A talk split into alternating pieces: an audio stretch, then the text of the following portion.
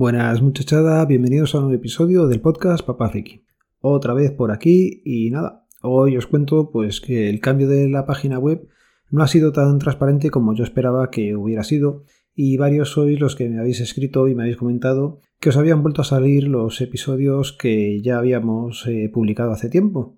Bueno, por suerte eh, creo que solamente ha pasado si usabais eh, Google Podcast y algún que otro reproductor. En otros no ha habido este problema y nada, lo siento mucho porque a mí también me ha pasado cuando algún otro podcaster que yo sigo eh, han hecho cambios en el feed o tal y te aparecían toda la lista de episodios ya, pues bueno, son cosillas que, que no mola verlas. Problemas del primer mundo, sí, pero oye, que es un fastidio el que te aparezcan ahí o que se te descarguen si los tenías puestos en descarga directa. Así que nada, chicos, lo siento Estamos trabajando en que quede todo niquelado y yo creo que ya está.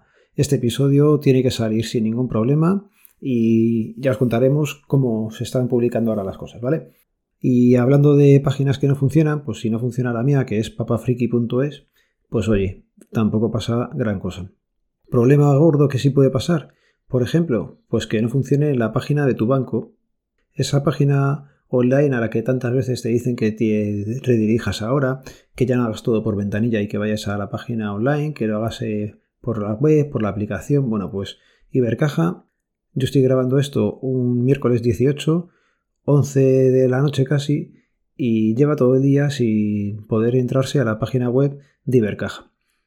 Que si no tienes que hacer ningún pago, pues a lo mejor no tienes mucho problema, pero claro, si tienes que pagar una tasa de algún impuesto, si tienes que pagar alguna cosa y tú siempre confías que tu banco va a estar ahí. Es la publicidad que te venden siempre, de confía en nosotros, confía y tal. Pero si la página web no va, es un fastidio muy grande. No puedes disponer de tu dinero y nada. ¿Qué haces tú cuando no funciona una cosa? Pues te vas a Twitter a ver si eres el único o no. Y ahí es donde he visto que no era yo el único y había bastantes comentarios. Lo más curioso de todo es que si te vas a ver la página de Twitter, el community manager pues sigue a su bola. Y que si un plan de apoyo a los agricultores, que si un plazo de no sé qué, o una tarjeta para esquiar en los Pirineos, pero no han sido capaces de emitir ningún comunicado eh, diciendo que les pasa a su página web. Así que nada, es un poco vergonzoso y como cliente en este caso, por ejemplo, te sientes mm, bastante vulnerable. Otra cosa que también ha estado fallando últimamente ha sido la, la página o el programa que expide los DNIs. Hay que entonar aquí el mega culpa a la administración, pero seguramente no lo haga. Y es que, por ejemplo, eh, ya digo, la semana pasada, el martes, si no recuerdo mal, estuvo parado durante toda la mañana y desde entonces pues han ido sucediendo parones en eh, la expedición.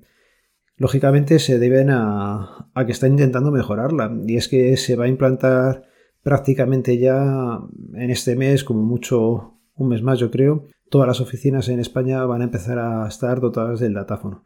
Una cosa que debería haber llegado hace mucho, mucho tiempo, pues en principio va a ser en este año 2023 cuando ya sea una cosa más extendida. Como todo, pues desde aquí ya pediros que tengáis paciencia. El sistema yo lo veo un poco verde, por lo que he ido probando y por lo que he ido viendo en otras oficinas que ya lo están implementando. Va a ser útil, pero tiene sus cosillas. Por ejemplo, si tú tienes que pagar dos DNIs, que serían 24 euros, pues no te vamos a poder cobrar los 24 euros en una sola transacción. Va a haber que hacer dos. Son cosillas que no sabemos si en el futuro las podrán implementar y nos permitirán hacerlo así o, no. También es cierto que, pues como cualquier cambio, pues hay gente más propuesta o predispuesta a afrontarlo y otra gente, pues que ves que, que no tiene mucha ganas de que les pongan los TPVs en su oficina es un poco normal. La gente, ya digo, reticente al cambio y cualquier mejora pues pasa por tener que pasar un periodo de adaptación. Y ya digo, hay gente pues que lo lleva un poquillo peor o un poquillo mejor. Tenía por aquí apuntadas algunas anécdotas, así que voy a pasar a ellas directamente, ¿vale? Nada, mira, tengo por aquí, por ejemplo, el otro día eh, le digo a un chaval que tenía que poner eh, la fecha de hoy, que es eh, para la autorización de los menores, ya sabéis, hay que ir siempre papá y mamá mientras sean menores de edad, los dos tutores legales, y firmar la autorización. Bueno, pues al chico era el padre que lo estaba rellenando, pero era bastante jovencillo. Y le dije, eh, pues hay un momento que tienes que poner la fecha, le dije, pon la fecha de hoy. y el chaval escribió hoy. Digo, venga, vale, pues, pues eso. Te quedas ahí con cara de tal y al final pues acabas saliendo diciendo hoy y ya pones la fecha y ya está. Pero sí te quedas eso como diciendo, vale, sí es bien mandado, ha puesto lo que yo le he dicho, le he dicho que ponga hoy, pero hay que entender que tienes que poner la fecha. Son cosillas que, que bueno, aunque también viendo las generaciones nuevas que van viniendo, hay algunos que, madre mía, estaba con una chica, tenía 14 años más o menos, y es que no tenía ningún tipo de sangre en el cuerpo. Le decías, pon el índice derecho, y nada, te miraba así, tardaba 2, 3, 4 segundos, se miraba las manos, no, no, no, no, ahí faltaba sangre. Y luego ya para colmo, pues se le cayó el móvil. Bueno, bueno, fue una chica que la ves y dices, joder, yo, mis hijos, quiero que tengan un poquito más de, de sangre de vida, que, que, vayan un poco más espabilados por la vida y que sepan resolverse las cosas. No puede ser que la gente, que yo creo que seguramente si le preguntáramos a nuestros padres dirían lo mismo. Las generaciones que vinieron después, pues soy más parado, soy más, no sé, pero yo lo voy viendo ya. Seguramente sea que me estoy haciendo mayor, pero, pero bueno.